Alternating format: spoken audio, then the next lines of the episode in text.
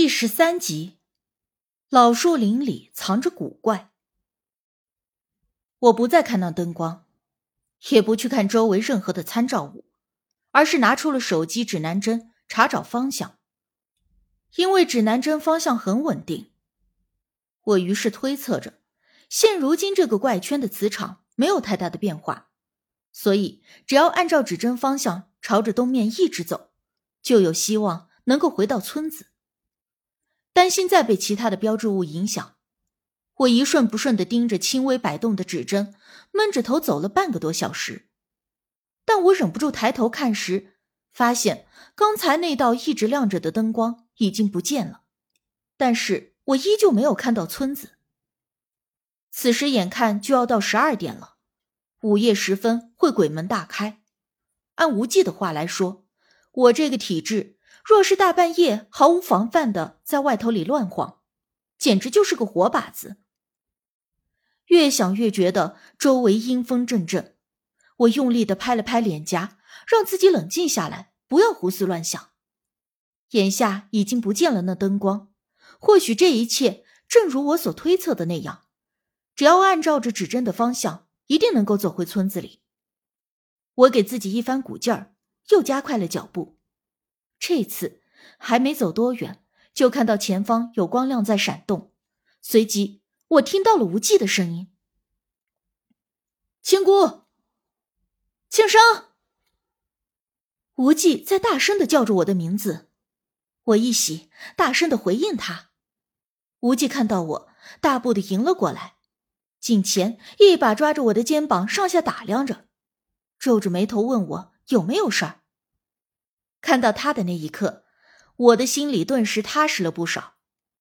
无忌说，他和大姑发现我不见了之后，便叫上了几个村民，分头到处的找我。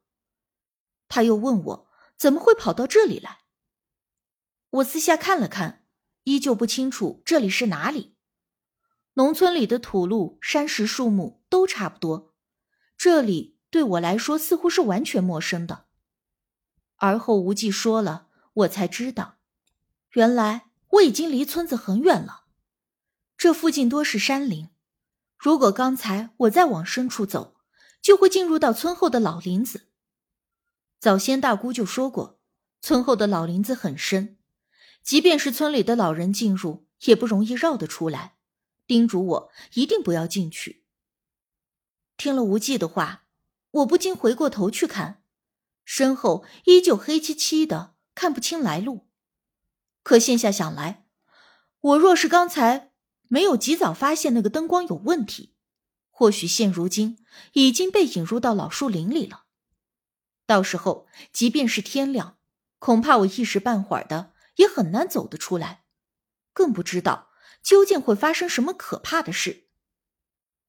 我心有余悸的跟着无忌回了家，大姑和村民得了消息，已经回家中等我。见我平安归来，皆是松了一口气。大姑有些生气，说：“我要是再乱跑，就把我送回城里，再也不许住在这里。”话虽是如此说，但是她却一直紧紧的握住我的手，生怕我真的会走掉一样。后来，村民和大姑得知我不慎差点走进了村后的老林子时，大家忽然都变得沉默了。讳莫如深的面面相觑。我不知情的追问：“是否那个老林子有什么古怪？为什么大家一听说那老林子，表情都变得这么奇怪了？”大姑没有立刻回答，而是向村民们道了谢，送着众人离开以后，才回答了我的疑惑。原来，村后的老林子还有一个名字，叫做小溪口。在村中，老一辈人口耳相传至今，说这小溪口里住着吃人的妖怪。只要谁进了林子，惊醒了里头的妖怪，就会被剥皮抽骨，吃个干净。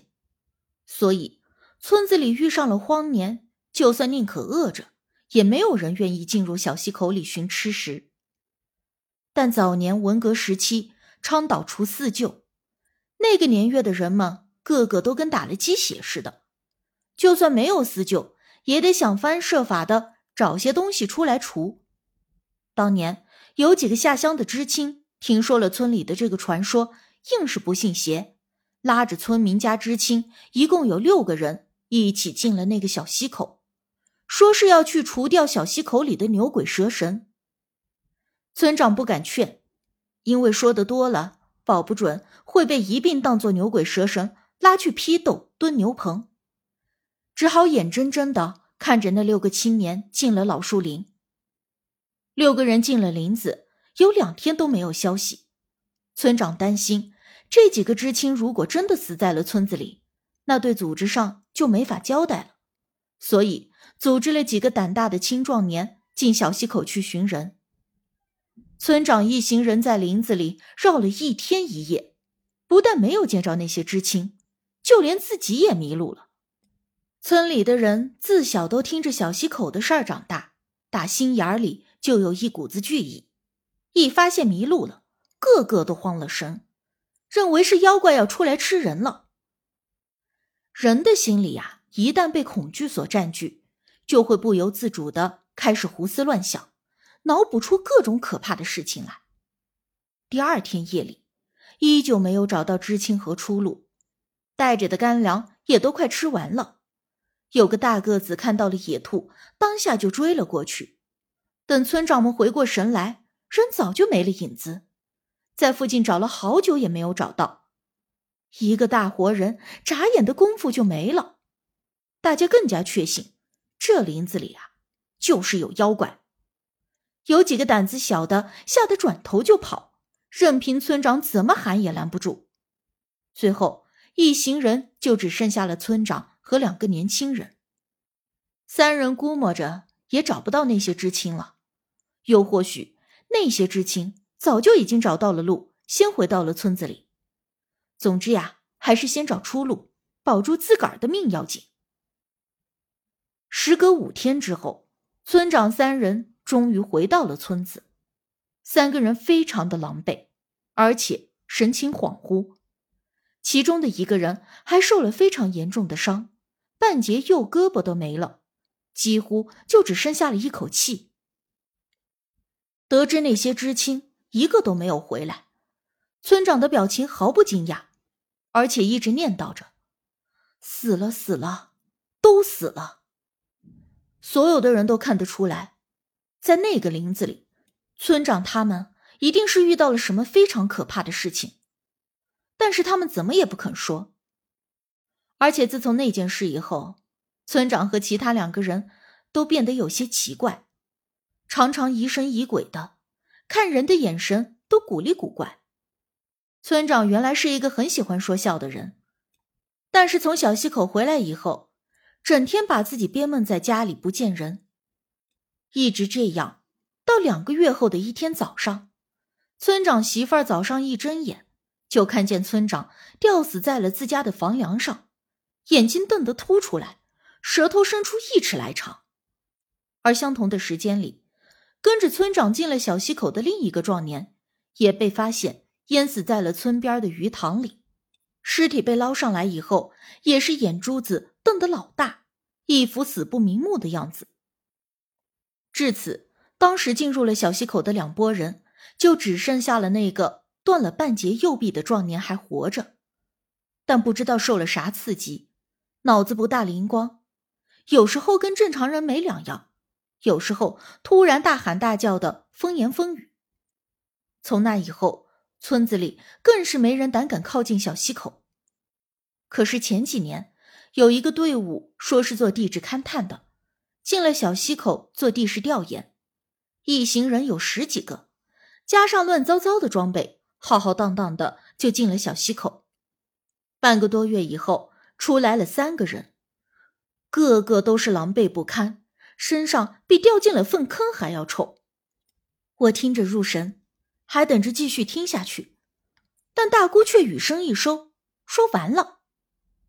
无忌听完转头问我怎么进的那林子，我这又才把经过事无巨细的说了一番。无忌皱着眉默了默，又问大姑是否知道那个小溪口里有什么东西。我明白无忌是怀疑。那小溪口里有什么修行的物种。大姑闭了闭眼，过了一两分钟才睁开，说：“老仙家都不入小溪口。”无忌说：“那就奇怪了，小溪口里究竟有什么厉害的东西，能让那么多人有去无回？”大姑说：“大家知道的这些事儿，也多是听村子里的老人，还有那个独臂阿三脑子灵光的时候说到的。但是他毕竟疯疯癫癫的，而当时活着的人又只剩下了他一个，所以林子里发生的事儿究竟是真是假？”谁也无法肯定，但可以肯定的是，那个小溪口里定有异物，还是不要招惹的好。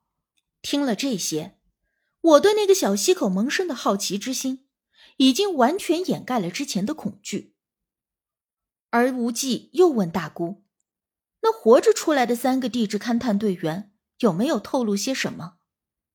大姑说：“并没有，那三个人一身狼狈的回到了村子里。”当天晚上就回了城，再也没有来过。